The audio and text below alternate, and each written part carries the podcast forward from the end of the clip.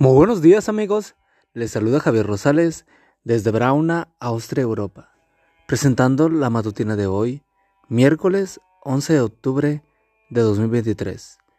La matutina de jóvenes ya por título, ¿Qué tiene de malo? Parte 2. La cita bíblica nos dice, huyan de la inmoralidad sexual. 1 Corintios 6:18. ¿Por qué un joven debe esperar hasta el matrimonio para disfrutar de la vida sexual con su pareja? Ayer dijimos, porque así lo dispuso Dios, el Creador, quien sabe lo que es mejor para sus criaturas. Y hoy añadiremos una razón más, por las consecuencias. El caso de una parejita a quienes llamaremos Jennifer y Luis, quienes tuvieron relaciones sexuales sin estar casados, servirá para ilustrar el punto. Aunque tomaremos aunque tomaron sus precauciones, Jennifer terminó embarazada. Cuando Luis supo del embarazo, se perdió del mapa. Jennifer creyó que él la amaba y la apreciaba por lo que ella era, por sus cualidades, pero entonces se dio cuenta de que su cuerpo fue usado y luego puesto a un lado como un objeto desechable. Por otra parte, Jennifer siente temor ¿Qué será de su vida y la de su bebé? También se siente culpable. Le falló a Dios y a los seres que más quiere en la vida, sus padres. ¿Y qué será de sus estudios? Solo una cosa parece estar clara.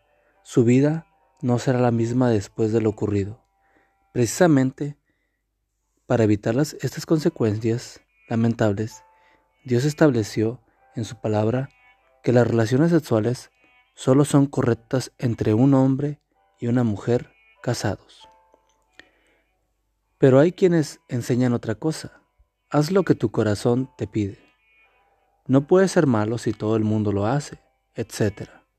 Esta filosofía de la vida se conoce con el nombre de relativismo moral, la creencia de que nada es bueno o malo en sí mismo, sino que cada acto debe ser juzgado de acuerdo a las circunstancias. Una filosofía muy atractiva, pero no funciona.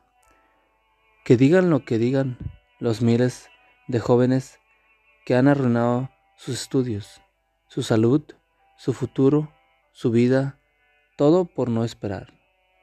Los, los hechos demuestran que vale la pena obedecer a Dios, ordenar lo que ordena su palabra que lo digan los millones de matrimonios que hoy disfrutan como Dios manda, de ese precioso regalo que es el sexo, sin sentimientos de culpa, sin traumas, sin temores.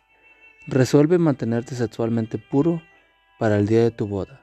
No es fácil lograrlo en, este, en esta sociedad ebria del sexo, pero Dios te va a ayudar y a tu futura pareja y tu futura pareja lo va a agradecer. Señor, ayúdame a conservarme sexualmente puro para mi matrimonio.